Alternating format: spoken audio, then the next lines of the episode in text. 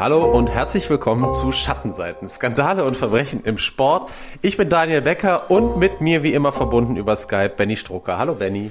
Hallo Daniel und hallo liebe Hörerinnen und Hörer. Ja, ich muss schon ein bisschen lachen. Ist jetzt die, die dritte, die dritte, das dritte der, Intro, das wir der machen. Dritte Take. Dabei, der dritte Take, dabei bleibt es jetzt aber dann auch, äh, hoffen wir zumindest mal.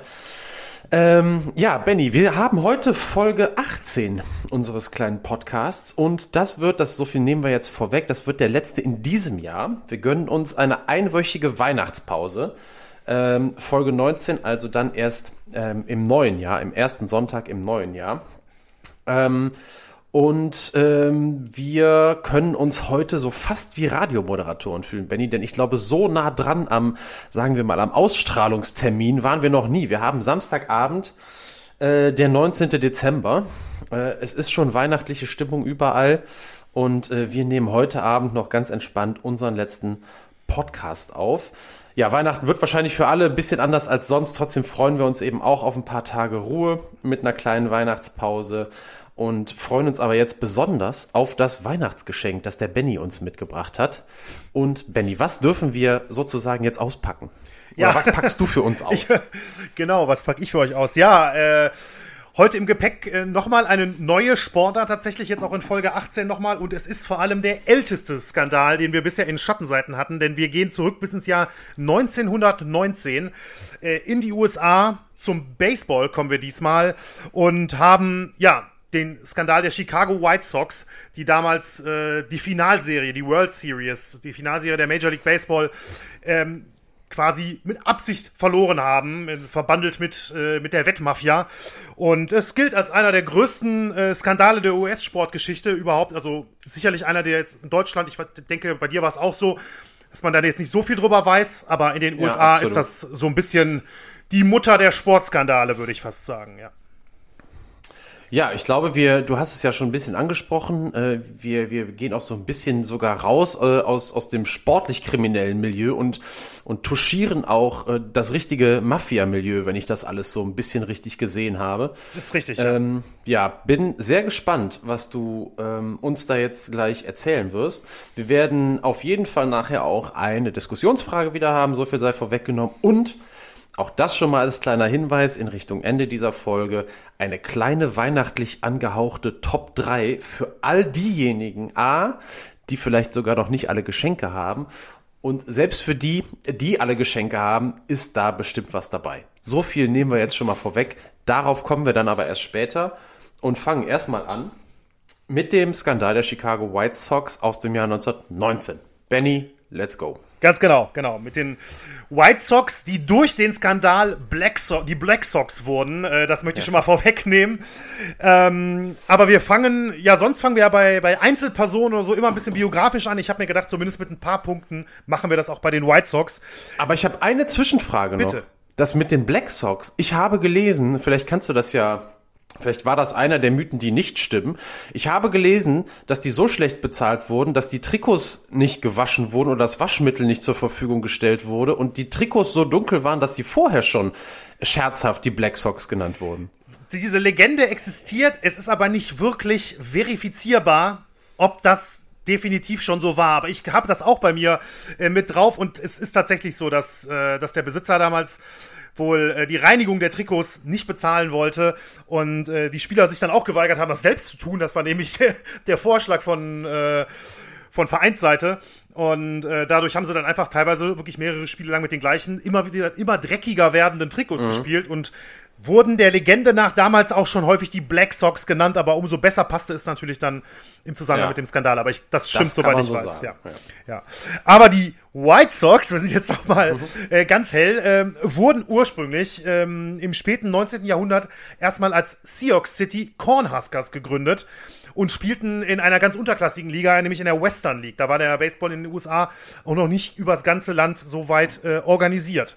Und dann 1894 kaufte der ehemalige Baseballspieler Charles Comiskey, das ist dann ein Mann, der uns die ganze Folge ein bisschen begleiten wird, das ist dann auch weiterhin 1919 der Besitzer der White Sox, der kaufte 1894 das Team in Sioux City und siedelte es zunächst nach St. Paul in Minnesota und dann 1900 endgültig nach Chicago um. Dort wurde der Club in Chicago White Stockings, also erstmal weiße Strümpfe, umbenannt Und ähm, sie starteten in der neu gegründeten American League und wurden dort direkt in der ersten Saison 1901 Meister. Journalisten des Chicago Tribune fingen damals bereits an, dem Team ähm, den Namen des Teams abzukürzen und sie White Sox zu nennen, weil sie White Stockings ein bisschen zu sperrig fanden und da entstand der Name White Sox mit einem X am Ende. Also die Socken zwar im Prinzip, aber S-O-X geschrieben. Und ähm, das setzte sich durch tatsächlich. Und 1904 nahm das Team offiziell den Namen White Sox an, der bis heute gültig ist. Also auch heute spielen noch die Chicago White Sox in der Major League Baseball.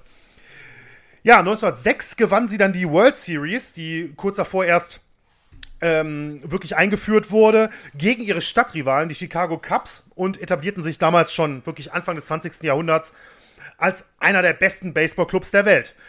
Es gab dann ein paar schwächere Jahre, aber 1915 verpflichteten sie einige Topspieler, unter anderem auch wieder ein Mann, der uns heute noch ein bisschen begleiten wird, der gute Schules Joe Jackson. Da weiß ich, Daniel grinst schon, ein Favorit von ihm. Bitte, Daniel, ganz kurz noch. Ja, ich kann da nicht so sagen, das war der einzige Name, der mir was gesagt hat, weil der so, weil der überhaupt nicht in Zusammenhang mit dem Skandal, aber weil der mir vorher schon mal über den Weg gelaufen ist und äh, ja, überragender Name. Ja, Schules, also Joe Jackson natürlich eigentlich nur des Schules, also schullos, äh, kam dadurch zustande, dass er, ähm, wo man Anfang seiner Karriere ähm, mit Blasen an den, an den Füßen spielen musste in neuen Schuhen und das hat ihn so geschmerzt, dass er die Schuhe ausgezogen hat und dann tatsächlich barfuß gespielt hat.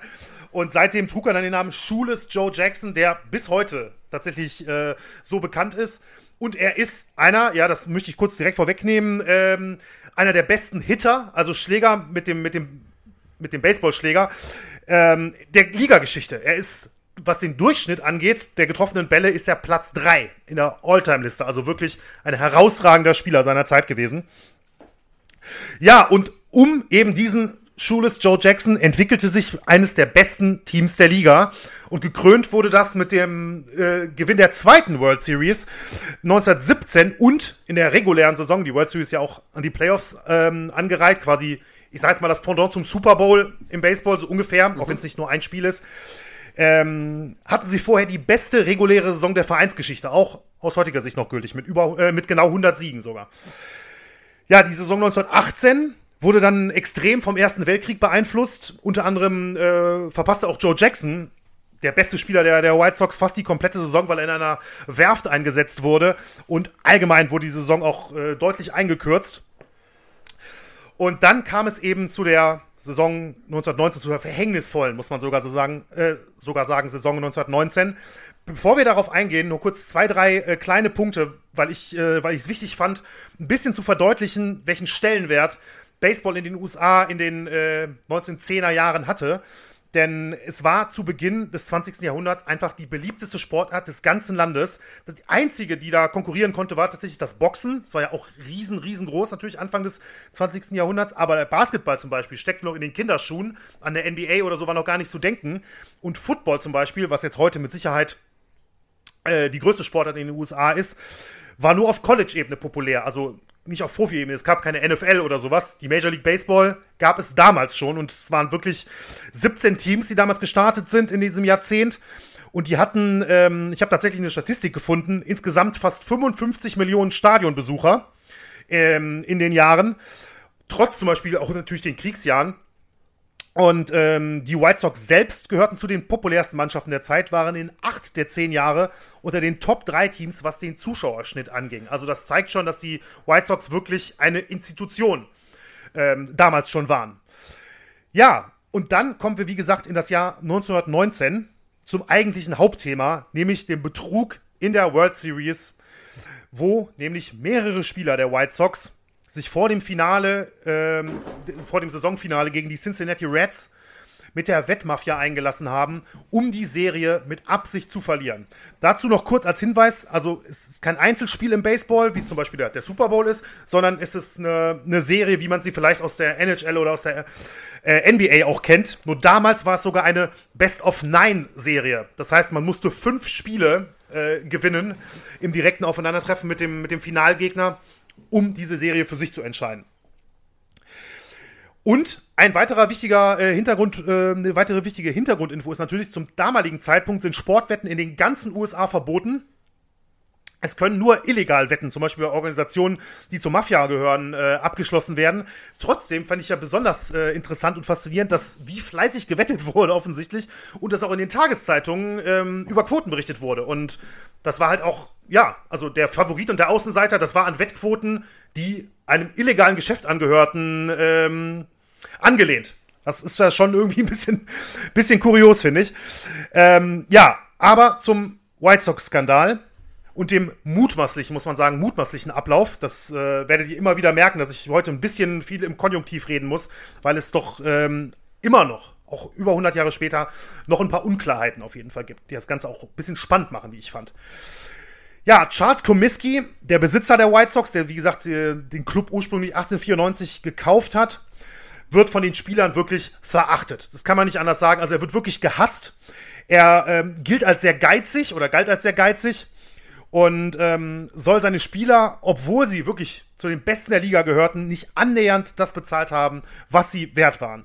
Daniel hatte die Geschichte mit den Trikots schon angesprochen. Das ist ja eigentlich, wenn du überlegst, ist eine der, sag ich mal, drei Top-Teams in irgendeiner Sportart weltweit.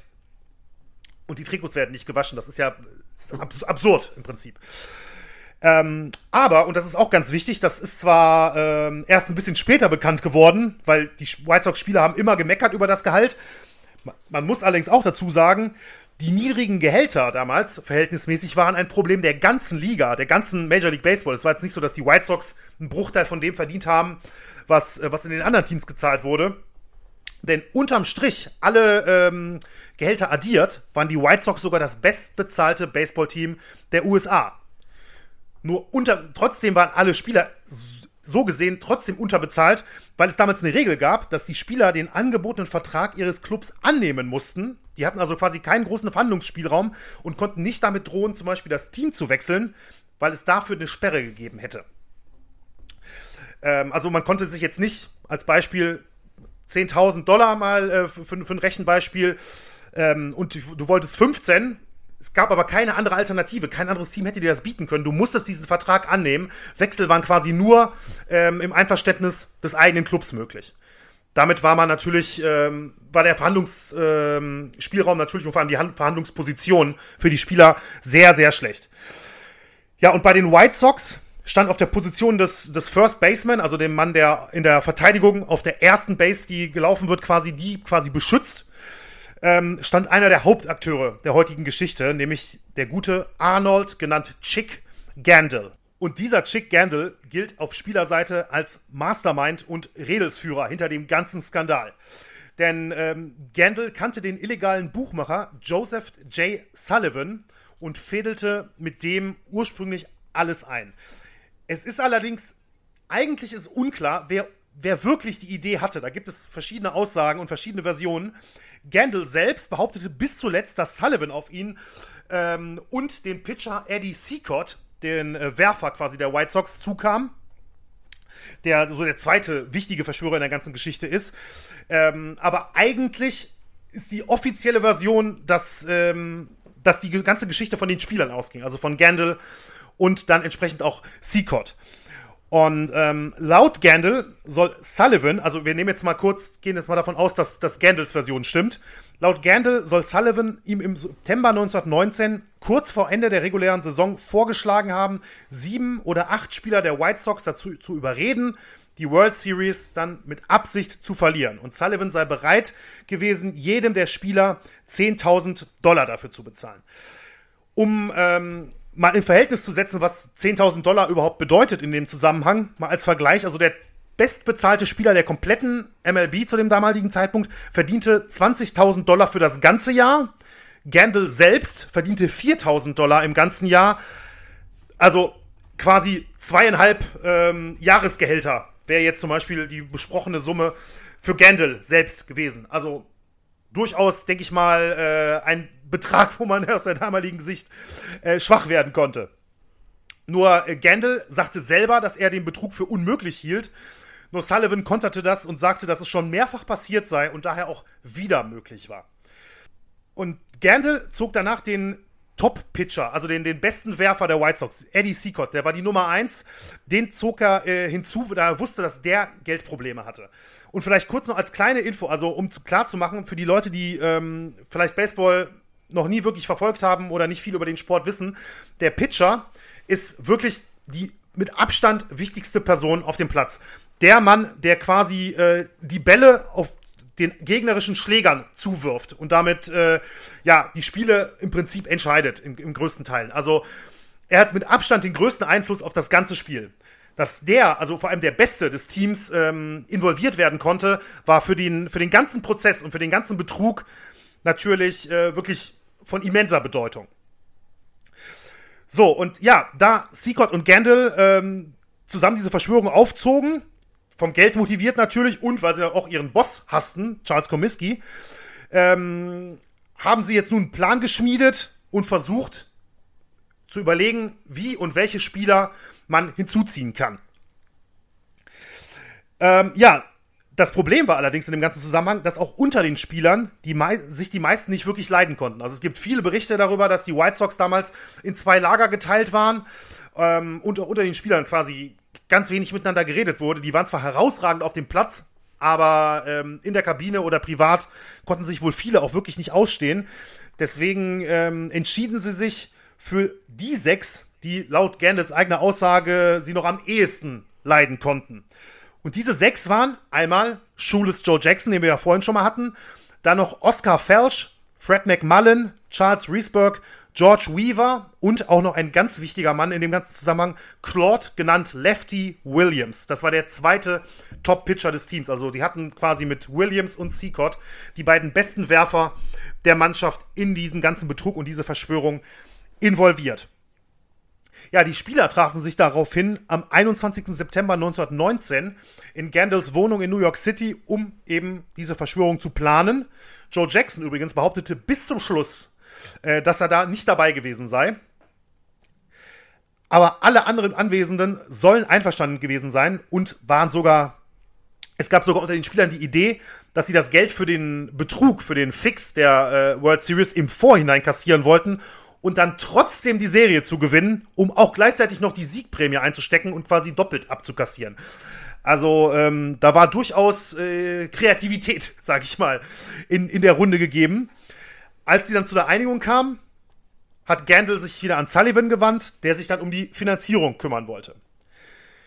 Zu dem Zeitpunkt kam aber auch eine zweite Partei ins, äh, ins Spiel, denn irgendwie bekam auch der ehemalige MLB-Pitcher, ein gewisser Billy Burns, der zu dem Zeitpunkt schon im Ruhestand war, ähm, aber mittlerweile ebenfalls im illegalen Wettgeschäft tätig war, der bekam irgendwie Wind von der ganzen Sache und machte den Spielern, in erster Linie dann wiederum Gamble, ein Angebot und sagte, er würde jedes Angebot von Sullivan toppen. Die Spieler willigten tatsächlich auch ihm gegenüber ein, und spielten das Spiel nun sogar auf zwei Fronten. Also einmal mit äh, Sullivan und einmal mit Burns. Also mit zwei unterschiedlichen, ich benutze jetzt mal den Begriff Wetthaien. Ähm, ja, kurz darauf arrangierte dann wiederum Sullivan ein Treffen in New York mit den Spielern und einem gewissen Mr. Ryan, in Anführungszeichen jetzt gesetzt für die Hörer. Und dieser Mr. Ryan soll niemand äh, Geringeres gewesen sein als Arnold Rothstein. Selbst ein Glücksspieler, und nach außen ein Geschäftsmann, aber Rothstein war vor allem der Boss der jüdischen Mafia in New York. Gandalf selbst bestätigte Rothsteins Beteiligung mehrfach und auch andere Spieler. Er selbst bestritt das bis zum Schluss. Also es ist wirklich, ähm, da steht im Prinzip Aussage gegen Aussage. Ob Rothstein wirklich beteiligt war, ist unklar. Aber ähm, es gibt halt auch viele Berichte und Aussagen, die, die sagen, dass es quasi nicht finanzierbar gewesen wäre, wenn er nicht beteiligt gewesen wäre, weil er so mächtig war. Ähm, ja, jetzt wieder aus Gandalfs äh, Sicht gesprochen, soll Rothstein auch sogar einen genauen Plan gehabt haben. Nämlich nicht einfach nur zu sagen, wir verlieren oder ihr verliert diese äh, World Series, sondern die Idee von Rothstein soll gewesen sein, die White Sox, die ja der klare Favorit waren gegenüber den äh, Cincinnati Reds, sollten Spiel 1 der Serie noch gewinnen, damit danach die Quote auf Cincinnati nochmal steigt. Und erst dann wollten Rothstein und seine Männer die höhere, auf die höhere Quote setzen und die White Sox würden danach erst die Serie absichtlich verlieren. Also der ganze, äh, die ganze Verschwörung, der ganze Betrug war durchaus auch ein bisschen kompliziert in, dem, in der Planung. Es war jetzt nicht einfach nur gesagt, ihr schmeißt hier ein Spiel oder sowas, sondern das ganze Ding hatte wirklich ein komplettes Konzept. Ja, die Spieler willigten ein, wollten aber das Geld, sie waren zu acht, also waren 80.000 äh, Dollar vereinbart, im Voraus. Rothstein wiederum traute ihnen nicht. Die Parteien, äh, die Parteien einigten sich auf insgesamt 10.000 Dollar im Voraus und dann jeweils 17.500 nach jedem Spiel, was dann nach ähm, vier Spielen eine komplette Auszahlung gewesen wäre. So, die Spieler stimmten zu. Die erste Rate sollten sie dann von einem wieder einen neuen Player in der ganzen Geschichte bekommen, nämlich von Abe Attell, einem ehemaligen Boxweltmeister im Federgewicht, der wirklich Anfang des äh, 20. Jahrhunderts relativ erfolgreich im Ring war, der aber mittlerweile als rechte Hand für Rothstein arbeitete. Das Problem an der ganzen Geschichte war nur, es waren mittlerweile so viele involviert, dass irgendwer geplaudert haben muss, denn schon am nächsten Tag nach diesem Treffen mit äh, Rothstein erhielt Gandalf einen Anruf eines Reporters aus Chicago, der ihm dann sagte, er habe gehört, die Serie, die World Series würde äh, gefixt werden. Äh, es geht von einem Betrug aus, ob die White Sox äh, mit Absicht verlieren würden. Gandalf hat das natürlich verneint, aber wurde langsam ein bisschen nervös, weil ja, hat dann doch irgendwie richtig relativ schnell die Runde gemacht damals, so damals für die, für die damaligen Verhältnisse natürlich. Ähm, Abe Attell sagte übrigens später mal in einem Interview, dass die White Sox-Spieler die Serie nicht nur verkauft hätten, sie hätten sie sogar an jeden verkauft, der ihnen Geld geboten habe. Und auch wenn es nicht nachgewiesen wurde, also man kann es heute nicht sicher sagen, hat aber er behauptet, dass, ähm, dass sogar bis zu fünf Wettorganisationen ihre Hände im Spiel gehabt hätten und die Spieler versucht hätten, von allen Seiten abzukassieren. Also das Ganze, gerade wenn man sich jetzt mal überlegt, um mal ganz kurz äh, vom, vom zeitlichen Verlauf wegzukommen, wenn du, wenn du so eine Verschwörung planst, um, um eines der wichtigsten Sportereignisse oder vielleicht sogar das wichtigste Sportereignis der damaligen Zeit in den USA ähm, ja, hinzuschmeißen im Endeffekt und dann in alle Richtungen immer wieder offen bist und jedem, äh, ich sag jetzt mal, weiß ich nicht, Hinter, Hinterstubengangster ähm, auch noch eine Möglichkeit eröffnest, dann ist natürlich die Gefahr relativ groß, dass, äh, dass irgendwann nicht mehr alle dicht halten und, äh, und die ganze Sache natürlich ein bisschen, äh, bisschen in die Hose gehen könnte. Und das ist im Prinzip dann auch ungefähr schon in dem Fall äh, so passiert. Also schon vor dem ersten Spiel ist das Ganze, war schon klar, das Ganze kann eigentlich nicht von Erfolg gekrönt sein langfristig. Denn ähm, schon allein durch die Gerüchte, die sich mittlerweile ja, ich hatte es angesprochen, schon die Presse hatte irgendwie Wind davon gekriegt, dass irgendwas nicht stimmt zumindest. Die Gerüchte äh, rissen nicht ab und schwangen schon im Vorfeld der Serie nun bereits die Quote etwas in Richtung Cincinnati's. Das heißt, der eigentliche Plan, dass die Cincinnati-Quote steigt, war da schon kaum umzusetzen, weil die Gerüchte von dem Betrug schon etwas die Runde machten und da sogar schon die Quote sank. Als die Spieler der White Sox dann ähm, zu Spiel 1 in Cincinnati ankamen, das war dann Anfang Oktober, hörte Gandalf, das, äh, er sagte das später in einem Interview mit, mit Sports Illustrated, da beziehe ich mich jetzt vor allem drauf, ähm, von 1956, ähm, weil, weil das ein riesen, riesen langer Text war, deswegen beziehe ich mich jetzt äh, vor allem auf seine O-Töne in dem Fall jetzt momentan. Ja, welches Wunder, dass du dich auf die Sports Illustrated beziehst. Das ist aber Zufall. ja, mach ich mal weiß, weiter. Ja. ähm, ja, Gandalf sagte dann, dass er damals schon vor Spiel 1, als sie im, äh, im Hotel in Cincinnati ankamen, dass er da schon bei Hotelmitarbeitern mit einem Ohr gehört hätte, auf der Straße, bei Passanten. Überall na, ging das Gerücht um, irgendwas stimmt mit der World Series dieses Jahr nicht. Und äh, auch Charles Comiskey, natürlich der Besitzer der White Sox, bekam Wind von den Gerüchten, versuchte dem Ganzen nachzugehen, konnte aber nicht heraus, nichts herausfinden und wollte dann auch nicht so weit gehen, um die Serie nicht zu gefährden, weil im Endeffekt waren es halt auch nicht mehr als Gerüchte zum damaligen Zeitpunkt. Nur die Spieler, die beteiligten Spieler, wurden nervös und waren sich jetzt natürlich sicher, dass sie auf dem Feld ganz genau beobachtet würden. Was ihnen allerdings half, war ja die Tatsache, dass sie im ersten Spiel sowieso Vollgas geben wollten. Also theoretisch hätte man denken können, okay, ähm, damit könnte man ja wieder den Verdacht, den Verdacht wieder senken.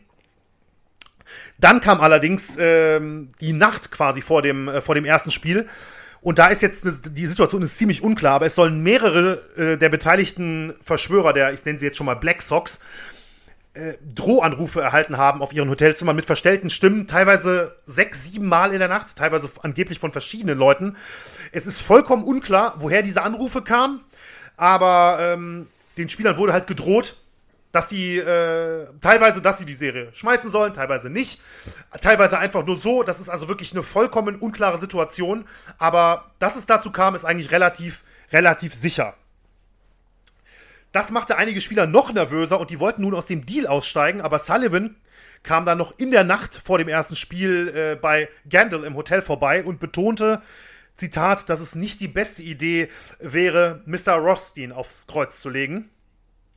Und ähm, dann zogen es, ja, dann zogen es die Spieler durch. Gandil sagte dann in dem, in dem Artikel, den ich angesprochen habe, dass er zu dem Zeitpunkt eigentlich überlegt hatte, alles aufliegen zu lassen, aber dass man einfach schon zu tief darin verstrickt gewesen sei. Und jetzt ist die äh, Frage, wie die Spieler genau entschieden hatten in der Nacht, was sie, was sie machen. Denn das ist eigentlich durch, das, durch den Verlauf von Spiel 1 ziemlich unklar. Denn Gandalf sagte, sie wollten die Kohle behalten und trotzdem die ganze Serie auf Sieg spielen. Also sie hätten quasi wagen wollen, Rothstein aufs Kreuz zu legen, das Wettgeld einzustreichen und die Serie trotzdem zu gewinnen. Sie glaubt nämlich nicht, dass Rothstein irgendetwas tun würde, vor allem bei acht Spielern, weil er selbst nicht wollen konnte, dass es rauskommt, dass er bereits Geld bezahlt hatte in der ganzen Geschichte. Das Problem an der Version von Gandalf ist nun, dass es auf dem Platz halt überhaupt nicht so aussah. Und ähm, bevor wir dazu kommen, jetzt dann wirklich konkret zu der World Series 1919 und den Spielen und was da auf dem Platz teilweise für kuriose Dinge passiert sind, äh, kennt ihr das schon? Gehen wir in eine kurze Pause. Ich weiß, dass es heute relativ viele Namen sind. Ich hoffe, das ist okay, aber es ist jetzt einfach in dem Fall äh, schwierig, das anders zu lösen. Aber vielleicht helfen die, äh, helfen die Sekunden mit Sunday, sich da ein bisschen zu sammeln. Also ich brauche es auf jeden Fall. Daniel grinst schon. Ähm, ja, und dann hören wir uns gleich wieder. Viel Spaß mit Sunday.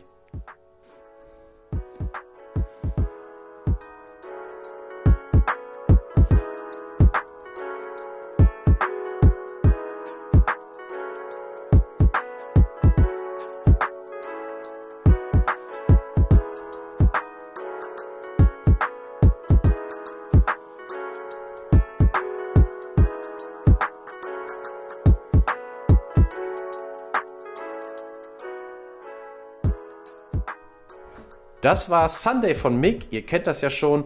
Und jetzt geht's zurück zum äh, Thema der heutigen Podcast-Folge, nämlich die Verschiebung der World Series im Jahr 1919. Kurze Zusammenfassung des bisher Geschehenen. Ähm, rund um Shoeless Joe Jackson. Den Namen, den kann sich, glaube ich, wirklich jetzt jeder merken. Äh, und sein Team der Chicago White Sox entwickelte sich eben im Jahr 1919 der bis dahin größte Sportwettenskandal der US-Sportgeschichte. Acht Spieler der Chicago White Sox ließen sich bestechen und strichen insgesamt 80.000 US-Dollar ein, um eben die World Series gegen die Cincinnati Reds absichtlich zu verlieren. Ich habe in der kurzen Pause mal den Calculation, äh, den Inflation Calculator äh, angeschmissen, der die Inflationsrate durchschnittlich gesehen ähm, jedes Jahres hier berechnet. Und da kann man sehen, dass es vielleicht zur Einschätzung oder ja noch ganz gut, was diese 80.000 Euro damals wert Dollar. waren. Im, äh, ich sage immer, habe ich eben auch Euro gesagt? Nein, ich du hast eben Dollar, Dollar. gesagt. Gut. gut. Also diese 80.000 US-Dollar heute wert wären, also die haben einen Vergleichswert von heute äh, von 1,2 Millionen Dollar in etwa. Also ähm, das ist richtig, richtig viel Kohle. Weil das hört sich, finde ich, immer, ne, wir wissen, früher war das Geld dann einfach mehr wert. Aber so richtig hat man ja dann doch nicht die Vorstellung. Und hier, wenn man sich das vor Augen führt, da geht es dann doch schon um, um richtig Geld. Absolut, so. ja.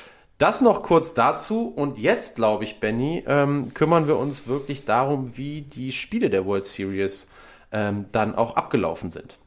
Ganz genau, ja. Damit geht's jetzt direkt los mit dem 1. Äh, und 2. Oktober quasi direkt. Die, die Serie äh, begann, hatte ich eben gesagt, in Cincinnati, wo die White Sox auswärts äh, spielten. Und das erste Spiel, was sie ja eigentlich laut der ursprünglichen Vereinbarung gewinnen sollten, war eine komplette Demontage gegen die White Sox. Sie verloren mit 9 zu 1. Und ihr Top-Pitcher, Eddie Seacott, äh, einer, hatte ich ja eben schon gesagt, einer der Hauptverschwörer, brachte wirklich überhaupt nichts auf die Kette und ließ allein in den ersten vier Innings des Spiels sechs Punkte zu. Auch dazu nur mal einmal zum Vergleich. Auf die ganze vorherige Saison gerechnet, erlaubte Seacott im Schnitt auf neun Innings 1,82 Punkte. Jetzt vier Punkte, äh, vier Innings, sechs Punkte. Das heißt also wirklich ein katastrophaler Wert im Vergleich zu der eigentlichen Leistung, zu der er imstande war. Im zweiten Spiel war dann Claude, genannt Lefty Williams, auch einer der, der Verschwörer, als Pitcher im Einsatz. Er galt sogar als vielleicht sogar besser als Seacott, aber zumindest mal als mindestens genauso gut, sage ich.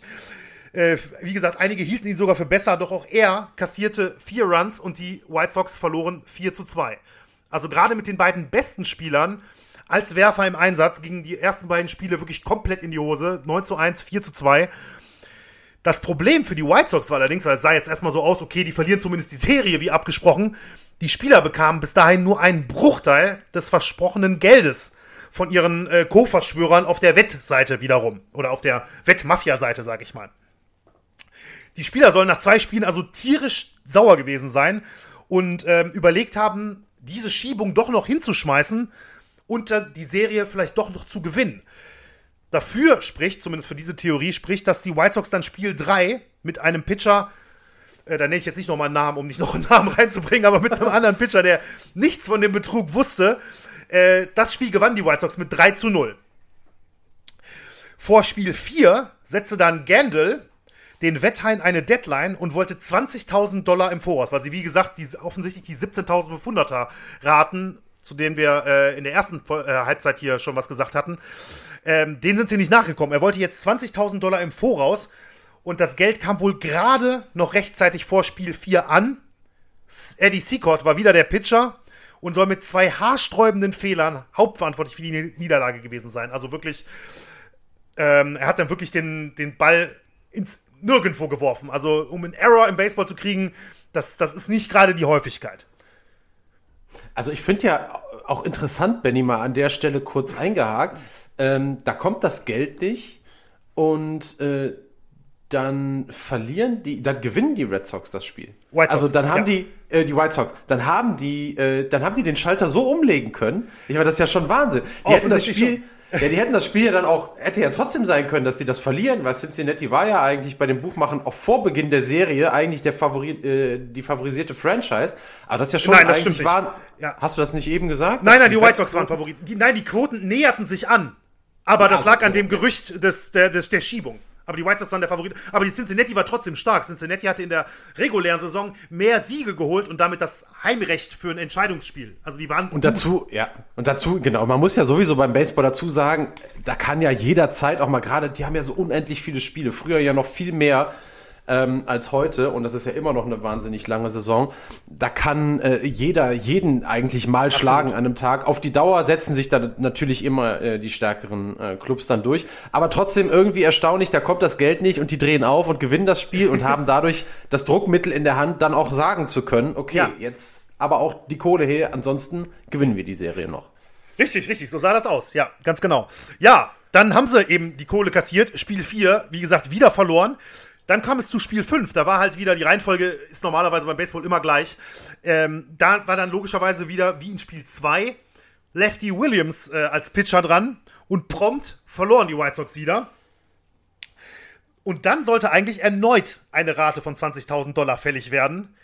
Doch diese kam nicht an den Spielern riss jetzt wirklich der Geduldsfaden und sie gaben äh, in den Spielen 6 und 7 der Serie Vollgas, gewannen beide Spiele, eines sogar, und das ist ja wirklich kurios im Vergleich zum Rest der Serie, mit Eddie Seacott als Pitcher, ne, der vorher wirklich, äh, ja, so ungefähr die schlechtesten Spiele seiner Karriere gemacht hatte. Ähm, in Spiel 7 war er dann wieder am Start, hat die Serie, ähm, hat die White Sox wieder rangebracht mit einer starken Leistung und plötzlich stand es in der Serie nur noch 4 zu 3. Was jetzt vor Spiel 8 genau passierte, ist unklar. Also die Reds brauchten zu dem Zeitpunkt natürlich nur noch einen einzigen Sieg. Mit fünf Siegen wäre die World Series entschieden gewesen. Die White Sox hätten noch zwei Spiele gewinnen müssen, um es dann wirklich zu drehen. Es gibt aber Aussagen, dass mehrere der Spieler, die an der Verschwörung beteiligt waren, vor Spiel 8 bedroht worden seien. Besonders Lefty Williams, der nämlich in Spiel 8 wiederum der Pitcher war, ähm, dessen Frau soll Morddrohungen erhalten haben im, im Vorfeld von dem Spiel. Das ist auch in dem Film Eight Men Out so dargestellt. Das ist eine Hollywood-Verfilmung aus den, aus den späten 80er Jahren zu, dem ganzen, zu der ganzen Thematik. Die hat teilweise ähm, ja schon ich sag mal, die Fakten ein bisschen sehr zurechtgerückt, so drücke ich das jetzt mal aus. Aber ähm, es ist nicht bewiesen, aber viele, viele Leute sind, äh, sagen, dass sie wissen, dass es, oder haben, haben später gesagt, dass sie wussten, dass Williams Frau bedroht worden sei. Oder Williams bedroht worden war, dass seine Familie was abbekommt, wenn er Spiel äh, 8 nicht verliert. Nur ganz kurz zu dem Film, den du genannt hast. Ähm, das ist tatsächlich ja auch ein bisschen tragisch, dass, ähm, dass da die Fakten, sagen wir mal, gedehnt wurden.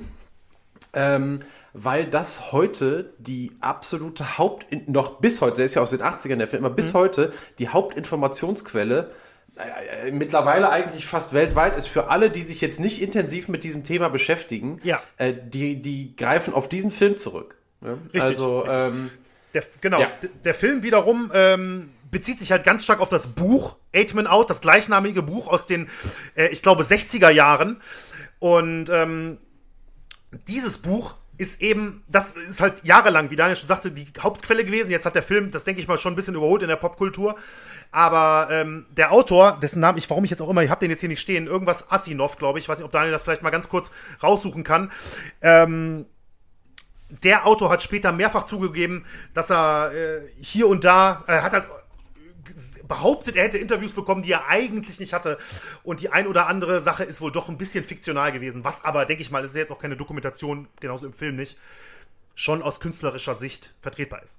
Elliot Asinov, habe ich Elliot war der Name, genau. Elliot Asinov ist der, ist der Autor, genau. So, ähm, ja, Williams jedenfalls pitchte in Spiel 8 und er pitchte katastrophal. Er ließ direkt zu Beginn des Spiels, direkt wirklich quasi am Anfang, vier Runs zu für die, äh, für die Cincinnati Reds und hat das Spiel damit im Prinzip aus negativer Sicht jetzt entschieden. Es war klar, dass die White Sox da nicht mehr rankommen, obwohl er relativ schnell ausgewechselt wurde tatsächlich. Aber ähm, da, war, da war nichts mehr zu machen. Die Reds gewannen das Spiel und hatten dann als Außenseiter, also im Vorfeld Außenseiter, die World Series gewonnen. Die Frage ist nun, und das ist insgesamt ein bisschen unklar, was ist eigentlich wirklich passiert? Denn viele Spieler, die in der Verschwörung beteiligt waren, gaben später an, dass sie zwar beteiligt gewesen seien, aber auf dem Platz dennoch gespielt hätten, um zu gewinnen. Den Punkt hatte ich ja zwei, dreimal angesprochen, dass die, dass die Spieler überlegt hatten, die Kohle zu kassieren und trotzdem zu gewinnen. Zumindest bei Schul ist Joe Jackson, der, ich finde, in der ganzen Geschichte somit die tragischste Figur ist. Ähm, weil, wie gesagt, es ist häufig häufig, er hat es bis zum Schluss behauptet, aber auch andere. Lefty Williams zum Beispiel hat gesagt, dass Jackson nie bei den Treffen dabei war. Ähm, und bei ihm kann man zumindest im Argument, dass er gespielt hätte, um zu gewinnen, auch Glauben schenken, denn Jackson war nicht nur damals ein absoluter, der absolute Superstar der Liga, sondern er spielte auch rein statistisch gesehen, also was die Quoten, die Schlagquoten angeht, eine herausragende Finalserie und hatte sogar den höchsten Schnitt von allen Spielern, inklusive der Cincinnati Reds. Also, da fragt man sich ja schon, äh, was das bitte für eine Schiebung sein sollte, wenn er rein, was die Schlagquoten angeht, der beste Spieler der, der kompletten Finalserie ist. Von beiden Mannschaften. Also aus heutiger Sicht als wirklich sicher, wo man jetzt den Konjunktiv nicht nutzen muss, als wirklich sicher ist eigentlich nur, dass Chick Gandil, Lefty Williams, ähm, Eddie Seacott und Sweet Reesburg, der eigentlich nicht viel vorkam in der ganzen Geschichte jetzt bislang, aber der ist der vierte Mann, bei den vier Namen ist eigentlich wirklich sicher, dass sie Spiele mit Absicht verloren haben. So, nach der Serie wiederum, wie gesagt, die Reds haben das Ding gewonnen, wurde es aber erstmal ruhiger, denn niemand hatte Beweise und es gab zunächst auch keine Untersuchung. Die Gerüchte über die, in Anführungszeichen halt, dreckige World Series, also Dirty World Series war wirklich ein bekannter Ausspruch 1919, 1920 in den USA, die hielten sich auch noch über die ganze Baseball-Saison 1920 Richtig ernst wurde es aber dann erst im September 1920, also fast ein Jahr nach den ursprünglichen Ereignissen. Denn da die Gerüchte nicht abrissen und mittlerweile ein Spieler eines anderen Teams aussagte, er hätte ein Telegramm gesehen, auf dem stand, dass die World Series 1919 ein Fix war, also geschoben worden war von den White Sox. Daraufhin wurde dann eine Grand Jury von Geschworenen eingerichtet, die sich den Vorwürfen widmen sollte und entscheiden sollte, ob es zu einer Anklage kommen kann gegen die Spieler. Am 28. September 1920 war dann Pitcher Eddie Seacott der Erste, der vor der Grand Jury aussagen musste. Und ja, er hatte offensichtlich äh, das ganze, hat er, hat er auch gesagt, das ganze Jahr über ein schlechtes Gewissen. Er sagte, die letzten zwölf Monate haben sich angefühlt wie tausend Jahre, denn er gab den Betrug und seine Beteiligung daran, an einem ziemlich emotionalen Geständnis, sofort zu damit war natürlich wirklich ähm, ja, das Kind in den Brunnen gefallen, sage ich mal, jetzt schon aus, aus, aus Sicht der Black Sox. Denn äh, daraufhin suspendierte Teambesitzer Charles, Charles Comiskey alle sieben beteiligten Spieler. Der aufmerksame Hörer wird sich fragen: Moment, es waren noch acht, ja. Äh, aber Drahtzieher Chick Gandil spielte damals bereits nicht mehr für Chicago, konnte also logischerweise von den White Sox zumindest nicht suspendiert werden. Als nächstes brach dann Joe Jackson sein Schweigen und gab die Verschwörung vor der Grand Jury zu. Wie gesagt, er sagte halt, er habe davon gewusst, er hätte aber trotzdem volle Leistung gebracht. Aber natürlich, er hat es natürlich auch nicht auffliegen lassen. Also steht natürlich trotzdem nicht gut da in dem Moment. In der Zwischenzeit machten sich dann Abe Attell, also der Boxweltmeister, die rechte Hand von Arnold Rothstein und Joseph Sullivan, der ursprüngliche Wetthai, der die ganze Geschichte einfädelte, die machten sich in der Zwischenzeit aus dem Staub, einer nach Mexiko, einer nach Kanada.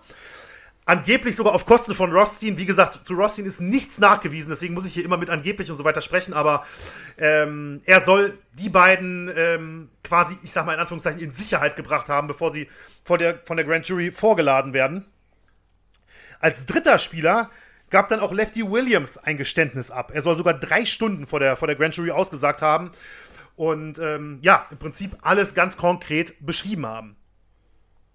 Und dann war der dann auch von den drei Spielern belastete Rothstein dran. Der wurde vorgeladen, er leugnete jegliche Beteiligung und belastete stattdessen Abe Attell, den er ja gerade erst außer Landes geschafft habe. Also der Plan wird relativ deutlich klar. Er sagte halt, ähm, dass man an ihn herangetreten sei, an Rothstein, um das Ganze zu finanzieren. Er habe aber abgelehnt und Attell habe daraufhin ähm, Rothsteins Namen genutzt und den Deal alleine durchgezogen. Rothstein wollte also quasi jeglichen Verdacht von sich lenken auf einen seiner Mitarbeiter, der momentan sowieso nicht greifbar war, weil er ihn vermutlich, mutmaßlich, sage ich jetzt, ins Ausland verschifft hatte. Ja, nach diesen, äh, nach diesen Ermittlungen und Aussagen gab die Grand Jury dann am 22. Oktober 1920 bekannt, dass Anklage wegen Verschwörung zu einem Betrug gegen acht Spieler der White Sox und mehrere kriminelle Wettpaten erhoben werden sollte. Ganz interessant jetzt an der ganzen Sache, der Plan von, äh, von Rossi hat offensichtlich funktioniert. Er wurde nicht angeklagt. Das Gerichtsverfahren begann dann ein Jahr später, am 27. Juni 1921 in Chicago. Das Problem an der ganzen Geschichte war jetzt plötzlich nur, die schriftlichen Geständnisse aus den Aussagen in der Grand Jury von Seacott, Jackson und Williams waren plötzlich verschwunden. Wie vom Erdboden verschluckt.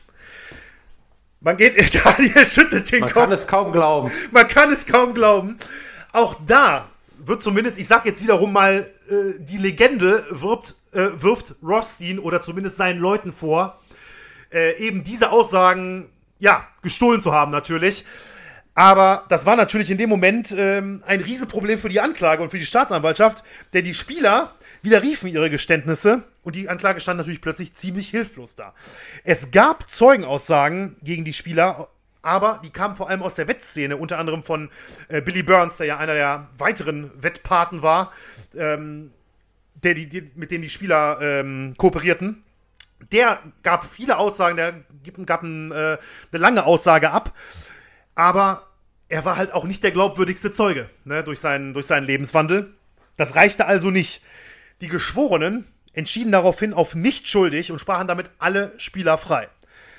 Man könnte jetzt denken, okay, die, äh, die Spieler haben vielleicht nicht alles, aber haben zumindest was kassiert. Es ist unklar übrigens, wie viel, wie viel Geld am Ende wirklich geflossen ist. Viele Spieler behaupteten, sie hätten nicht mal einen Bruchteil vom, ähm, von dem bekommen, was, sie, was vereinbart war. Aber sie waren zumindest juristisch freigesprochen. Doch die Freude der Black Sox hielt nicht lange an, denn da sind wir nämlich auch direkt bei, bei den Folgen quasi für den, für den Baseball in den USA. Denn 1921, also im Jahr der Gerichtsverhandlung, wurde der ehemalige Bundesrichter Kennesaw Mountain Landis, ein herausragender Name, wie ich übrigens finde, zum, äh, zum ersten Commissioner im US-amerikanischen Baseball, also zum wirklich Oberaufseher, sage ich jetzt mal, ähm, und damit natürlich auch ultimativen Entscheidungsträger der Liga.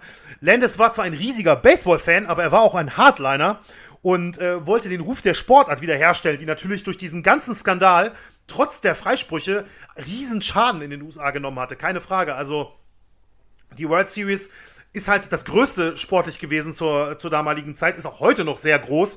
Und dass man wirklich bei so einem Spiel, nicht bei irgendeinem Spiel, was im Laufe der Saison läuft, ähm, sondern wirklich beim Highlight der Saison, beim absoluten Highlight, wo das ganze Land zuguckt, ähm, dass dort betrogen wird, das hat natürlich die, die Sportart äh, so in Mitleidenschaft gezogen, dass Landis wirklich jetzt äh, einen harten Kurs gefahren ist und gesagt hat, er muss den Ruf der Sportart wiederherstellen. In einer seiner allerersten Amtshandlungen hat er sofort alle acht Black Sox, die am Betrug beteiligt waren, suspendiert. Etwas später alle lebenslänglich gesperrt. Also er hat wirklich damit die Spieler, ja, die, wie ich schon sagte, nicht mal teil oder zumindest teilweise mutmaßlich, nicht mal einen Bruchteil der mit der Wettmafia vereinbarten Summe kassiert haben, haben ja plötzlich ihre Profikarriere auf einen Schlag verloren. Keiner durfte mehr ähm, Major League Baseball in den USA spielen. Es gab diverse, die dann noch in semiprofessionellen Ligen gespielt haben, aber manche sind dann auch einfach nur in Anführungszeichen arbeiten gegangen plötzlich. Also die Karriere war bei allen vorbei und ähm, besonders bitter sicherlich für Joe Jackson vor allem. Bis heute gehört er nicht zur International ähm, Baseball Hall of Fame, obwohl er eigentlich ähm, ja, also rein sportlich gäbe es gar keinen Zweifel, dass er, in der Hall, dass er in die Hall of Fame, also in die Ruhmeshalle des Baseballs aufgenommen wird. Aber 100 Jahre später wirkt dieser Skandal immer noch so nach, dass, und es gab mehrere Versuche, ihn, äh, ihn quasi wählbar zu machen. Das ist ja, die, die Spieler landen ja auf einer Liste und werden dann von, von Journalisten etc. Äh, gewählt, aber er wird halt gar nicht angeboten als, als Nominierter. Hätte er es deiner Meinung nach verdient, reinzukommen? Also ich bin jetzt kein Baseball-Experte, aber alleine ähm, von, von den Erfolgen, die er gesammelt hatte, er hat die World Series gewonnen, er war jahrelang der, äh, der beste oder einer der besten Hitter der Liga, würde ich sagen, definitiv. Na, ich meine jetzt gar nicht rein Ach so, sportlich. Entschuldigung. Ich meine, also das steht, glaube ich, außer Frage. Du hast ja am okay. Anfang schon mal gesagt, ja. wie, wie überragend er, er war. Du meinst früher. jetzt aus also, ähm, moralischer Ich sage jetzt mal aus sportethischen Gründen aus oder wie auch immer, weil wir hatten die Diskussion ja auch zum Beispiel, ähm, dass ähm, teilweise Sportler in der Leichtathletik hatten wir doch Justin Gatlin. In der ne? Leichtathletik, ne? Justin Gatlin, das ja. damals durch, das kam ja durch Robert Harting, diese Geschichte, äh, dass das Doping überführte Sportler nicht in die Hall of Fame aufgenommen werden auf Lebenszeit. Mhm. Und äh, das lässt sich ja dann durchaus, würde sich ja vergleichen lassen, in meinen Augen. Definitiv, ja, das würde sich auf jeden Fall vergleichen lassen. Ja, die Frage, also, ja, ich muss kurz nachdenken darüber tatsächlich, weil es jetzt keine für mich ganz klare äh, Antwort sofort ist, aber ich würde, glaube ich, doch eher sagen, nein. Also, ähm, es ist einfach zu viel unklar, aber er muss, er, er hat ja selber ein Geständnis abgelegt. Auch wenn er behauptet, er hätte, ähm, er hätte gespielt, um zu gewinnen, ist er trotzdem beteiligt gewesen, hat das selber zugegeben vor der Grand Jury und ähm, damit zumindest diese Verschwörung auch nicht auffliegen lassen. Und ich finde, das ist, ähm, das ruiniert ihn jetzt natürlich nicht als, als Baseballspieler oder seine Karriere als Baseballspieler, aber die Hall of Fame sollte wirklich ähm, hohe Standards haben. Und ich finde, dass jemand, der im wichtigsten, in der wichtigsten Finalserie, die der Sport zu bieten hat, zu, zu solchen Betrügern zählt, hat meiner Meinung nach nicht den Einzug verdient die Hörer sehen das nicht natürlich, dass, ich die, ganze Zeit, dass ich die ganze Zeit nicke, während du sprichst. Ja, ja. Also man weiß natürlich, äh, man kann jetzt nicht die Hand dafür ins Feuer legen, dass alle unterschiedlichen Hall of, of Fames so sauber sind, wie sie sein sollten. Da ist Definitiv. bestimmt das ein oder andere äh, schwarze Schaf mit drin, aber äh, da, wo man es nachweisen konnte, ähm, ja, da muss man, glaube ich, dann auch dann bei seiner Linie bleiben. Also ja. sich auch so, kam mir nur ja. gerade in den Sinn. Benny. Ja, war ein guter, guter Punkt auf jeden Fall. Definitiv. Ja, also wie gesagt, die ähm, die Spieler, also raus aus dem Baseball im Prinzip, zumindest auf professioneller Ebene, auf der, ähm, auf der Weltebene, sage ich jetzt mal. Aber auch die White Sox, die sollte man ja nicht unterschätzen, die mittlerweile, äh, das sollte man ja nicht unterschätzen, die natürlich jetzt vor allem Black Sox genannt worden sind. Also jetzt war ja wirklich auch das Kind in den Brunnen gefallen. Aber die wurden natürlich insgesamt auch sehr schwer getroffen, denn sieben der Spieler waren ja eigentlich noch bei den White Sox. Das waren absolute Leistungsträger. Wie gesagt, zwei der besten Pitcher. Schules Joe Jackson, der beste ähm, Schläger im Prinzip im Team.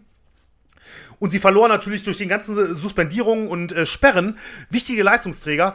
Und es sollte fast 40 Jahre dauern, bis sie wieder in der World Series spielten. Diese Zeit ging dann äh, später, also heute noch, als die, der Fluch der Black Sox ähm, bekannt in, in Baseballkreisen in den USA. Also diese eine Serie hat quasi die, ja, ich will jetzt nicht sagen, die Steinzeit zurückversetzt, aber die waren sehr, sehr schwach die nächsten Jahre. Und es dauerte 40 Jahre, bis sie sich wieder äh, erholen konnten. Ja, ähm, abschließend möchte ich noch sagen, bevor wir dann ein bisschen in die Diskussion gehen, bis heute ist, wie gesagt, das betone ich nochmal, bis heute ist vieles unklar. Es gibt teilweise widersprüchliche Aussagen von Beteiligten und wahrscheinlich wird der Fall tatsächlich nie zu 100% aufgeklärt werden, auch wenn immer mal wieder hier und da eine neue oder vermeintlich, mutmaßlich neue Info auftaucht. Das wird man, wenn man googelt, äh, schnell feststellen. Aber wirklich sicher wird, glaube ich, keiner mehr sagen können, was wirklich passiert ist. Ähm, und bevor wir in die Diskussion gehen, da möchte ich Daniel noch mit einer, oder nicht bevor wir, sondern wir gehen jetzt damit in die Diskussion. Eine mhm. Frage hätte ich auch noch an Daniel. Ähm, wir hatten jetzt das erste Mal, wir hatten ja Doping jetzt tatsächlich schon mehrfach und alle möglichen Kuriositäten natürlich. Wirklich Sportwetten oder die Wettmafia ähm, ist jetzt das erste Mal wirklich bei Schattenseiten dabei, obwohl es ja definitiv auch noch einige andere prominente Skandale gibt. Wir haben jetzt mal ja, einen der ältesten rausgesucht.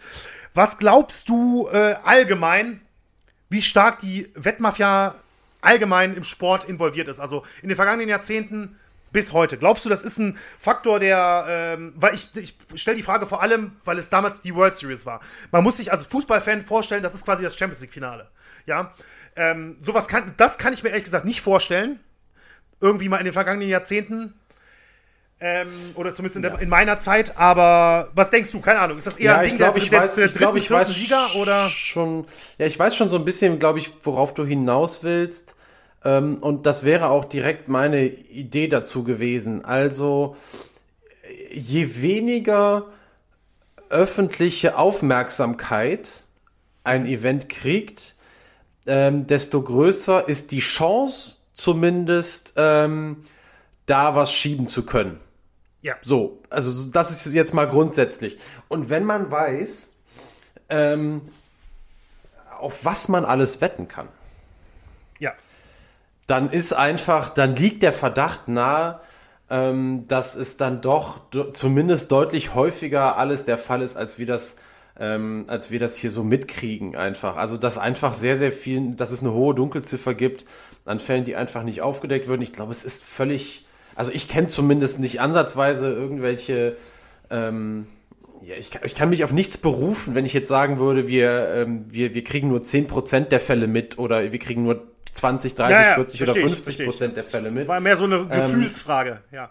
Aber ich glaube, dass sich, äh, dass sich Sportwettenbetrug bewährt hat in der Vergangenheit, mhm. in vielen Fällen. Und äh, dementsprechend ähm, würd, wüsste ich jetzt nicht, warum ich davon ausgehen sollte, dass das, dass das ein, ein Wirtschaftszweig wäre, der auf dem absteigenden Ast ist, sagen wir es mal so. ja, ähm, da stimme ja, ich dir zu. Also ja, so kann ich mir das, ähm, so, so, so stelle ich mir das vor. Ja. Aber ja ich kann da überhaupt keine Aussagen zu machen, in welchem Umfang und wie viel, ähm, wie organisiert ist das wirklich, wie viele nein, Leute nein, und so weiter. Ja, das, das war mehr so eine sagen, Gefühlsfrage. Aber, aber der, der, der Punkt, den du angesprochen hast, eben, ähm, ja, je weniger Leute sich eigentlich für etwas interessieren, desto wahrscheinlicher ist es zumindest in der Theorie, dass man natürlich was durchziehen kann. Äh, bestätigt sich ja auch hier, weil ich hatte es ja am Anfang angesprochen, das erste Spiel lief noch nicht mal. Und ja. äh, hier rief schon mal ein Journalist an, hier sprach die, sprachen die Hotelmitarbeiter oder so, irgendwas stimmt vielleicht mit der World Series nicht. Das ist natürlich dann direkt das Beispiel, okay, ähm, es gibt Sachen, die sind so groß, das ist dann einfach, das ist einfach extrem schwer. Ne? Also, das ist, das ist, denke ich, gut. Ja, zumindest da, was die direkten Spiele angeht. Es gibt da, ja. das hat, hat mit Wetten nichts zu tun, aber Dinge zu verschieben. Ich habe halt gerade irgendwie an die WM 2006 gedacht, weil das jetzt gerade wieder irgendwie so ein bisschen äh, aufkam also in den Vergabe. Medien die Vergabe. So, das ja. sind dann Teile, wer weiß, ähm, inwiefern da vielleicht dann äh, auch Personen, dass es da vielleicht irgendwie Überschneidungen gibt in gewissen Kreisen. Das aber das ist alles sein. total schwer zu sagen. Aber ja, ich glaube, wir sind uns da äh, relativ einig, mhm. ähm, ähm, dass das sicherlich weiterhin eine große Rolle oder ja, wie groß wissen wir nicht, aber eine Rolle spielen wird. Und so ein bisschen schließt das an an die Frage, die ich mir zu dem Thema ähm, über, überlegt habe. Denn, und das ist ja nun mal auch so, äh, du und ich, der ein oder andere Taler wird dann doch mal gesetzt online bei dem ein oder anderen Wettanbieter. Ähm, und ich habe mir jetzt eine, eine hypothetische Frage dazu überlegt, die ich jetzt erstmal an dich stellen äh, werde. Und zwar stellen wir mhm. uns vor, dass morgen ein Gesetz erlassen wird, das Sportwetten verbietet. Und du liest das auf www.news.de, ohne jetzt irgendein konkretes Portal zu nennen, ja. auf äh, sportwettennews.de liest du das, ähm, dass du ab sofort, ich meine, das ist natürlich alles totaler Quatsch, aber ich, für die ja. Überlegung ist es jetzt einfach so, dass du ab sofort nicht mehr wetten kannst. Kriegt dieses Gesetz deine Zustimmung oder nicht? Ähm, nein. Warum nee, krieg, krieg das nicht. Ja, weil, also ich bin, ich bin noch nicht mal jemand, der irgendwie besonders viel oder das, momentan würde ich jetzt sagen, zwei, drei Wetten im Monat und eigentlich nur Boxen. Ähm, aber Nee, ich finde, ich finde nicht. Also erstens ähm, glaube ich, wenn man es äh, wenn man's verbietet, wird die gerade die illegale Seite des Geschäfts, das ist ja in gew irgendeiner gewissen Form durch den Glücksspielstaatsvertrag, der ja auch in Deutschland existiert, in irgendeiner gewissen Form geregelt. Ich weiß, dass es da viele Grauzonen gibt. Aber wenn man es wirklich verbietet, dann ähm, stärkt das, glaube ich, wirklich sogar noch die illegalen äh, Anbieter an der ganzen Geschichte. Und ähm, ich bin auch ganz ehrlich, also ich muss auch ganz mal aus egoistischer Sicht jetzt mal sagen, ich mache das auch einfach ganz gerne mal hier und da. Ne? Also wenn ich jetzt zum Beispiel, ähm, wir werden also die, der Kampf wird jetzt schon vorbei sein, aber wenn ich heute Nacht äh, auf Callum Smith äh, im Supermittelgewicht gegen Canelo Alvarez äh, setzen werde, weil ich glaube, dass seine Quote zu hoch ist, ähm, ja, also die Möglichkeit möchte ich aber haben, weil ich mache mir ja Gedanken dazu ne? und es macht ja auch ein bisschen Spaß, da bin ich auch ganz ehrlich. Ja, ja, also ich würde das auch nicht machen, ähm, wenn mir das nicht ab und zu Spaß äh, machen würde. Da muss man, glaube ich, auch sagen, das spielt bei jedem, bei jedem, der, der Wetten, der, der Wetten setzt, spielt die, die Eitel, also zumindest in den meisten Fällen, die Eitelkeit, ja eine Ahnung davon zu haben, Klar. Äh, eine, eine, eine Rolle, in der man sich bestätigt sehen will. Ein anderer Faktor ist für ganz viele Leute, dass Sportereignisse, die an sich keinen, also die keinen sportlichen Reiz haben, halt auf einmal einen Reiz kriegen. Und Ja. dafür braucht es ja keine, keine Einsätze. Ich meine, wir, wir reden ja beide nicht über irgendwelche hunderte Euro oder so, Nein. sondern das sind ja, ähm, dann setzt du da mal einen Fünfer oder vielleicht mal einen Zehner drauf oder also äh, über viel mehr reden wir zumindest in meinem Fall nicht. Und ähm, das, das gibt dann so, einen so, einen so einen gewissen Kick, der es Spaß macht, das zu gucken. Und ähm, man freut sich, aber man ärgert sich dann halt auch nicht. Und du weißt ja, ich habe das System ja ohnehin überlistet, ne? Und, und Spiele haben wir ja letztens darüber geredet. Ich spiele ja nur mit gewonnenem Geld. Ja. Äh, was natürlich voraussetzt, dass die erste Wette, die ich platziere, eine siegreiche Wette ist. Und da hat das System dann ab und zu schon einen Fehler. Aber ähm, ist auch nicht so schlimm. Also mir macht das auch Spaß. Und ich sehe den, ähm, den Punkt, den du sagst, auch, aber mich stört dann doch auch einiges. Mich stört auch das, also ich frage mich manchmal, wie groß sind die alle? Also es gibt so viele Wettanbieter und ich sehe, wenn ich irgendwie, keine Ahnung, wenn ich, wenn ich Sky gucke, es gibt keine andere Werbung mehr als von Ja. Wettanbietern. Ja, das es gibt es gibt's einfach nicht mehr. Also die kompletten Und die spielen, Werbeblöcke, Entschuldigung für die Unterbrechung, die Ja. spielen ja auch in den Werbeblöcken mit diesem Kick, den du ansprichst. Ne? Das, da gehen die ja ganz oft Logo. um. Ja, total. Ja, also aber es gibt da nichts und also es ist schon irre, ähm, was da was da für eine finanzielle Kraft hinter zu stecken scheint.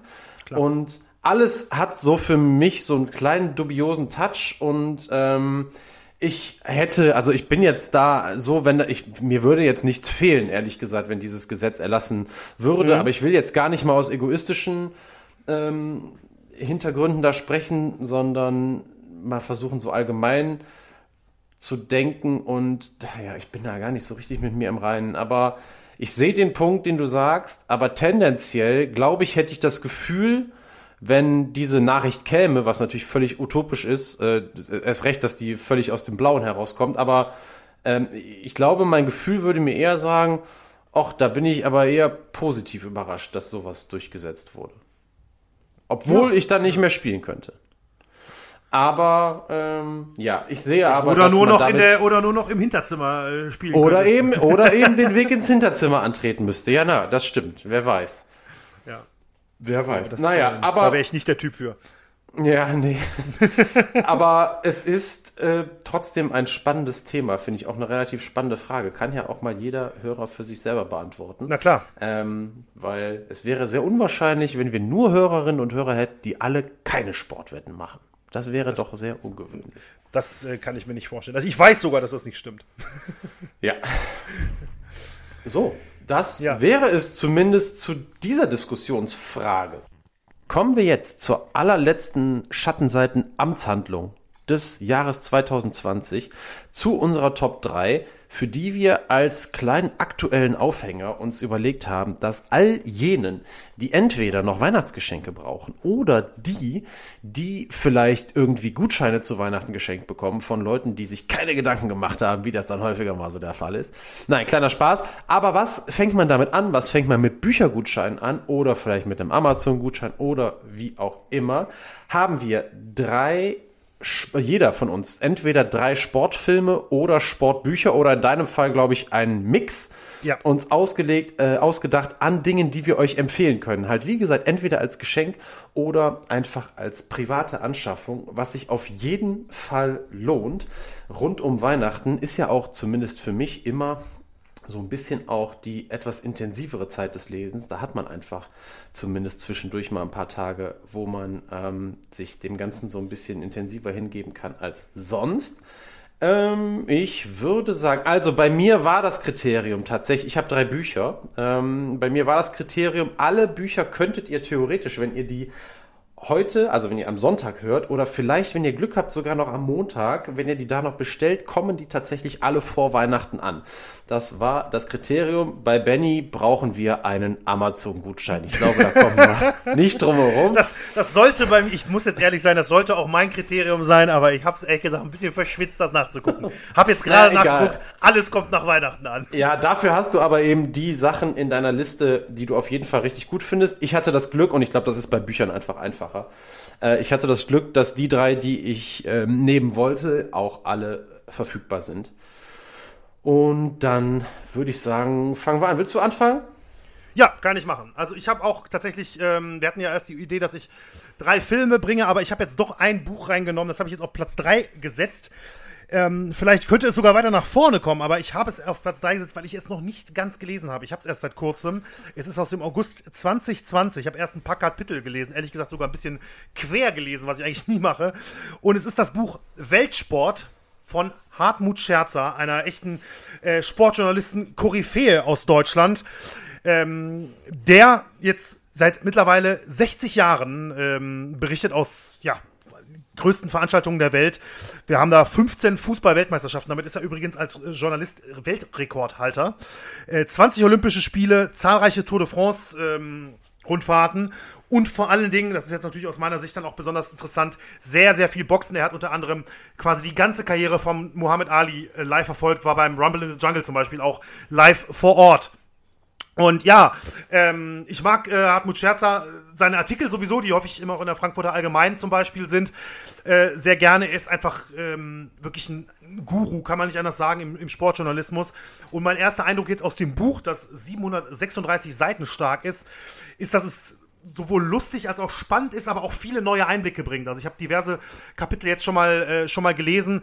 Es ist toll geschrieben und ich glaube, da ist für jeden was dabei. Also es geht ähm, um Fußball, es geht äh, genauso gut wie ich eben schon gesagt habe, um Fußball, um ähm, Radsport, um Boxen, um Olympische Spiele. Also alle möglichen Sportarten werden werden abgehandelt, mal mit mehr, mal mit weniger Kapiteln. Aber mein erster Eindruck ist toll und deswegen habe ich mir gedacht, auch wenn ich es noch nicht ausgelesen habe, rein damit hier Platz 3 für mich. Weltsport. Klingt Klingt tatsächlich auch so nach einem richtig klassischen Weihnachtsgeschenk, finde ich. Ja, durchaus. Also so, so wenn man weiß, ah, der ist sportbegeistert, der Junge, dem schenken wir das mal. Ja. Und das könnte sich ja dann tatsächlich lohnen. Wird aber leider erst nach Weihnachten geliefert. Das ist natürlich, das, das ist natürlich ja. Pech. Naja, ja, egal. Ja, ja. ist doch völlig Wurst. Es ist, es klingt auf jeden Fall sehr spannend. Ähm, mein erstes Buch ist ähm, ein Buch, das ich letztes Jahr zu Weihnachten geschenkt bekommen habe und mit großer Begeisterung gelesen habe. Viele werden es aber wahrscheinlich auch kennen. The Great Nowitzki. Biografie über Dirk Nowitzki von Thomas Pletzinger. Selber früher ähm, Basketballer auf gutem nationalen Niveau auf jeden Fall und wie ich finde, absolut überragender Schreiber. Der hat Dirk Nowitzki ähm, in unregelmäßigen Abständen in den letzten Jahren und Monaten seiner Karriere begleitet. Also hatte auch die Erlaubnis von Nowitzki, das ist ja häufig bei Biografien einfach nicht der Fall, dass die Sportler selber dazu beitragen, zumindest ähm, sich dazu bereit äh, erklären, auch Interviews zu geben und äh, sich im Alltag begleiten zu lassen. Nowitzki hat das gemacht und tatsächlich ist dieser Mix aus Nowitzki war mit dabei und Plätzinger A, Ahnung von Sport und Basketball und B, Superschreiber. Rausgekommen ist für mich die beste Sportbiografie, die ich bislang zumindest gelesen habe. Ähm, absoluter Geschenktipp, nicht nur für alle, die Basketball toll finden, sondern überhaupt für Sportfreaks. Kann man nichts mit falsch machen. Gibt es nicht als Taschenbuch, nur als gebundenes Buch, 26 Euro. Und bis Montag wird es geliefert, wenn ihr es am Sonntag noch bestellt. Tatsächlich. Aber mit Prime-Mitgliedschaft, das muss ich glaube ich dazu sagen. Aber gut. Aber es ist zumindest noch vor Weihnachten da, Benny. Wie sieht das denn mit deinem zweiten Tipp aus? Ja, mein zweites äh, ist auch nicht vor Weihnachten da, aber ich glaube, Jeff Bezos hat auch 2020 genug verdient. Ja, ja also äh, da kann man auch nach dem Lockdown mal äh, in den örtlichen, ins örtliche Fachgeschäft gehen. Äh, finde ja, ich. Ja, jetzt lässt du mich natürlich schlecht dastehen, aber hast natürlich Ja, recht. du hast mich gerade gefragt. ja, du hast kontern. ja, ich bin jetzt aber auch bei einem Film ähm, und habe jetzt dann gedacht, okay, wir sind zwar ziemlich off-topic, aber ich bringe zumindest noch mal Baseball mit rein. Ähm, es ist schon eine Weile her, dass ich ihn gesehen habe, aber er fiel mir heute noch mal, äh, noch mal ein, als ich überlegt habe. Und es ist der Film Moneyball von 2011 mit Brad Pitt und Jonah Hill unter anderem. Ähm, ja, es ist auch passend zum Baseball tatsächlich wird auch da nochmal ein Nischenthema im Baseball, innerhalb des Baseballs äh, behandelt. Und zwar das auf eine sehr spannende, interessante und unterhaltsame Art, finde ich. Denn ähm, ja, die Charaktere von äh, Brad Pitt und Jonah Hill übernehmen das Management der Oakland Athletics, eines echten, äh, echten MLB-Teams, denn das Ganze basiert auf wahren Begebenheiten und müssen mit einem sehr kleinen Budget eine konkurrenzfähige Truppe zusammenstellen. Und da spielen dann Statistiken eine, eine ganz große Rolle, aber jetzt nicht so trocken, wie das jetzt vielleicht rüberkommt, sondern ähm, es ist wirklich eine faszinierende Geschichte, vor allem weil man weiß, dass es so oder so ähnlich passiert ist. Und äh, ich war wirklich skeptisch, muss ich ganz ehrlich sagen, am Anfang. Hab gedacht, puh, klingt auch irgendwie so ein bisschen mathematisch, aber am Ende war ich begeistert gewesen und Brad Pitt ist es, finde ich, eine äh, seiner unterschätztesten Rollen. Es ist eine ganz tolle Performance von ihm und der Film ist sehr, sehr sehenswert. Ja, kann ich nur zustimmen. Ist einer meiner Lieblingssportfilme, muss ich sagen. Moneyball ist, ist richtig cool. Meine Nummer zwei ist ein Buch, das ich tatsächlich im Podcast schon einmal genannt habe, mit dem Verweis, dass wir vielleicht eine eigene Folge zu machen. Ähm, das glaube ich aber mittlerweile nicht mehr. Ich habe nämlich den ja, Protagonisten, Autor, Mitautor ähm, dieser Autobiografie, also er hat es geht um Christian Schenk. So, Riss, mein Leben zwischen Hymne und Hölle. Ich hätte gerne dazu eine eigene Folge gemacht, aber nur mit ihm. Ähm, ich habe jetzt vor vier Wochen, glaube ich, oder vor fünf Wochen äh, ihn angeschrieben und noch keine Nachricht dazu bekommen. Ich glaube auch, dass das nichts mehr gibt. Und ohne ihn finde ich, äh, will ich diese Folge nicht machen.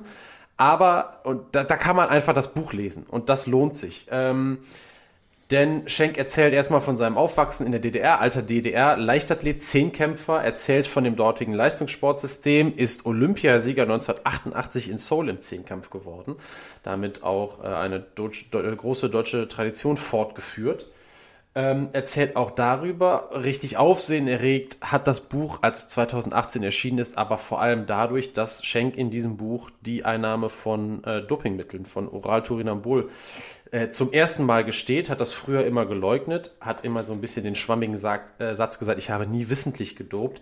In diesem Buch sagt er, dass das nicht gestimmt habe. Er habe die Pillen geschluckt wie bunte Smarties, heißt es an einer Stelle in diesem Buch. Und ähm, der zweite Punkt, warum das Buch für großes Aufsehen gesorgt hat und was das Buch auch wirklich äh, wahnsinnig intensiv zu lesen macht, ist, dass er sich fragt, äh, inwieweit die Einnahme der Dopingmittel aus seiner Leistungssportzeit mit seinen Problemen der Gegenwart zu tun haben.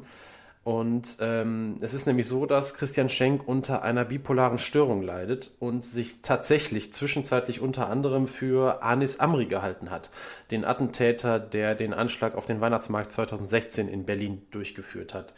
Und äh, diese Reise, auf die Christian Schenk äh, zusammen mit seinem Co-Autor Fritzelin einen da mitnimmt, ist ähm, ja ist wirklich Höhen und Tiefen und sehr, sehr lesenswert. Und deswegen mein Buchtipp Nummer zwei. Klingt auf jeden Fall sehr interessant, muss ich sagen, ja, keine Frage. Ja, mein Platz 1, ähm, Daniel, du hast mich ja, ähm, wann war das, äh, Folge 15, Tonja Harding äh, mit so einem Quiz mal vor die Wand laufen lassen. Jetzt zeige ich dir, wie man oh. ein Gut dastehen lässt, ein, äh, ein Co-Moderator. Was glaubst du denn, welche Sportart äh, mein Platz 1 behandelt? Äh, Boxen? Ja, richtig, genau. Siehst du, so lässt man den Co-Moderator gut aussehen mit einer. Ich mit weiß einer nicht. Ich glaube, das kam äh. gut an mit deinem, mit deinem eingesprungenen Rittberger. Ich glaube, das war gar nicht schlecht. ich konnte den Und ich weiß, dass, äh, dass du damit, ähm, dass du damit nicht der schlechteste Teilnehmer an diesem Quiz warst. Das weiß ich auf jeden Fall.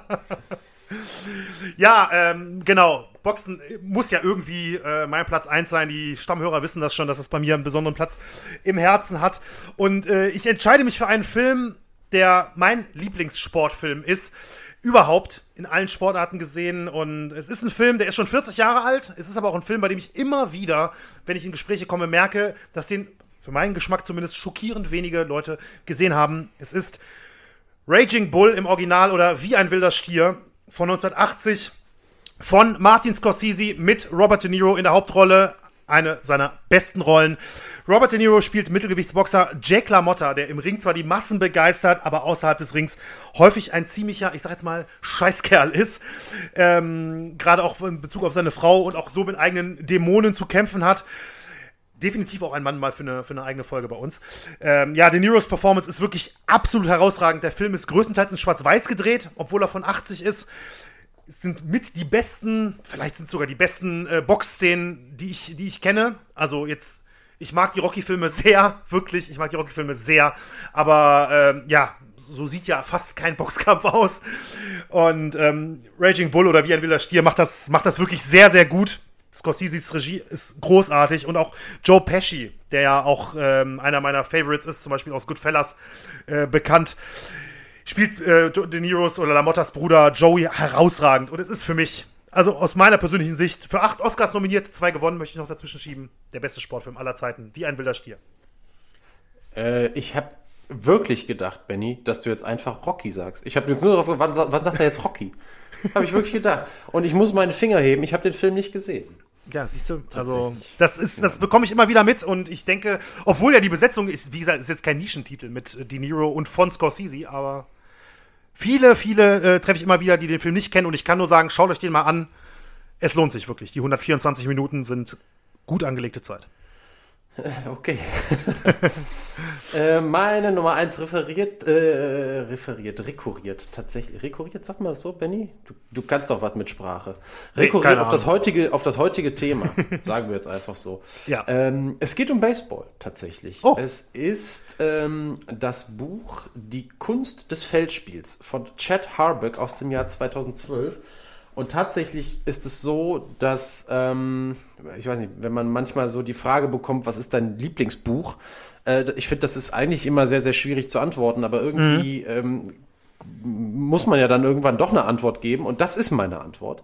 Das ist mein Lieblingsbuch. Ähm, es ist keine Biografie, kein Sachbuch, es ist ein Roman. Und zwar ist es der Debütroman von Chad Harbeck. Und der, soweit ich weiß, hat er bis heute auch kein weiteres Buch geschrieben.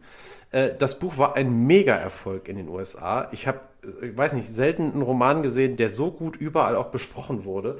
In Deutschland ähm, war es dann, war die Besprechung alle herausragend, aber wenig kreativ. Es heißt nämlich fast überall, das Buch sei ein großer Wurf. Also das konnte sich dann keiner verkneifen äh, in, mit der Anspielung auf Baseball. Aber es ist wirklich toll. Es geht um Henry Scrimsender, der auf der Position des Shortstop als das größte Baseballtalent der USA gilt und auf dem College überragende Leistungen abruft, bis zu dem Zeitpunkt, als wirklich ein Wurf im Spiel völlig daneben geht. Wie daneben genau, das verrate ich nicht, das könnt ihr gerne alle selber lesen. Fakt ist, dass sich mit diesem daneben gehenden Wurf das, Mensch, äh, das Leben von insgesamt fünf Menschen im Umfeld von Scrimsender völlig verändert. Das Buch hat also es gibt in den USA dieses, gab es früher diesen Wettbewerb, den sogenannten Great American Novel zu schreiben. Äh, es geht immer um den amerikanischen Traum. Es geht irgendwie da immer darum, wer verpackt amerikanische Werte am besten in einem Roman. Und das ist ein, ähm, ein Roman in diesem, in, die, in diesem Fall, in, in dem besten Sinne eines Great American Novel. Und also wahnsinnig toll geschrieben, auch in der deutschen Übersetzung. Ich habe es in der deutschen Übersetzung ähm, gelesen. Und ähm, das kann ich wirklich nur empfehlen. Als ich jetzt nochmal reingeguckt habe vor der Top 3, ist mir aufgefallen, dass ich leider sehr, sehr viel davon nicht weiß. Und direkt hatte ich danach die Freude, dass das ja bedeutet, dass ich das, dass es sich lohnt, das nochmal zu lesen. Und das werde ich tatsächlich auch tun. Ähm, in dem Wissen, dass mich Tolles erwartet. Deswegen die Kunst des Feldspiels, Nummer 1. Das muss ich jetzt muss ich jetzt in dem ja. Fall sagen, habe ich noch nie gehört, äh, finde ich aber super interessant und äh, dass du das jetzt so adelst, da werde ich dem ja. Ganzen auch mal einen Blick ja, widmen müssen, keine Google, Frage. Google das erstmal. Also das ja. ist ähm, da, die genauere Inhaltsanleitung und so weiter. Schau mhm. dir das mal an. Ich glaube, dass dir das auch ganz besonders gut gefallen würde. Ja, Kann ich mir das, gut vorstellen. Den, den Eindruck habe ich auch, ja. Ja. Das war's, Benny. Ich glaube, wir müssen zur Verabschiedung überleiten. Ja, das ist richtig. Wir müssen zur Verabschiedung äh, überleiten. Das heißt dieses Mal nicht nur, äh, dass ihr, das, vielen Dank fürs Hören natürlich, sondern vielen Dank fürs für die Treue 2020, denn äh, es muss ja jetzt so ein bisschen nach Jahresabschluss klingen. Denn wir wünschen euch natürlich äh, frohe Feiertage, frohe Weihnachten, einen guten Rutsch. Den, äh, das frohe neue Jahr kommt dann noch, äh, natürlich, wenn wir direkt Anfang Januar wieder am Start sind. Aber ja, also von meiner Seite jetzt, ich denke, Daniel wird das gleich auch nochmal ähm, äh, von seiner Seite aus wiederholen. Vielen, vielen Dank für, dass ihr uns ähm, auch direkt so gepusht habt, was die Hörerzahlen angeht. Das haben wir nicht erwartet, also ich persönlich nicht.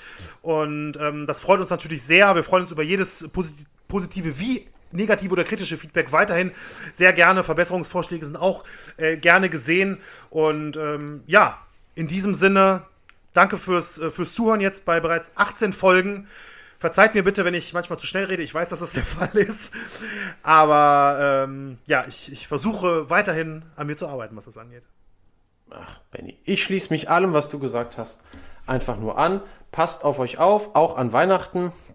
Ähm, seid schön vorsichtig und genießt das Fest trotzdem. Kommt gut ins neue Jahr. Ich hoffe, ihr habt auch gute Vorsätze fürs neue Jahr. Mein guter Vorsatz ist, meinen Co-Host im nächsten Jahr besser dastehen zu lassen. Nach der nicht zu überhörenden Kritik, die ich gerade eben noch mitbekommen habe, muss ich mir ein Quiz ausdenken, auf das du die Antworten weißt, Benny. Habe ich ja was zu tun. alles gut, alles gut. Das, ist, das war auch kein Plan, das fiel mir gerade nur spontan ein. Alles, alles In Ich, dem entschuldige Sinne, mich ey. fürs Bloßstellen. Alles, alles äh, wunderbar. Es hat mir richtig viel Spaß gemacht mit dir, Benny. Ich freue mich auf Ja. 2021 mit dir, mit Schattenseiten, mit ganz vielen ähm, neuen Themen. Die Historie ist voll, hat uns äh, ohne Ende Stoff geliefert, an dem wir uns abarbeiten können. Darauf freue ich mich. Jetzt aber freue ich mich auch erstmal auf ein paar ruhige Weihnachtstage. Definitiv. Ähm, ja. Euch allen schöne Weihnachten, guten Rutsch und bis ganz bald im Jahr 2021. Tschüss. Tschö.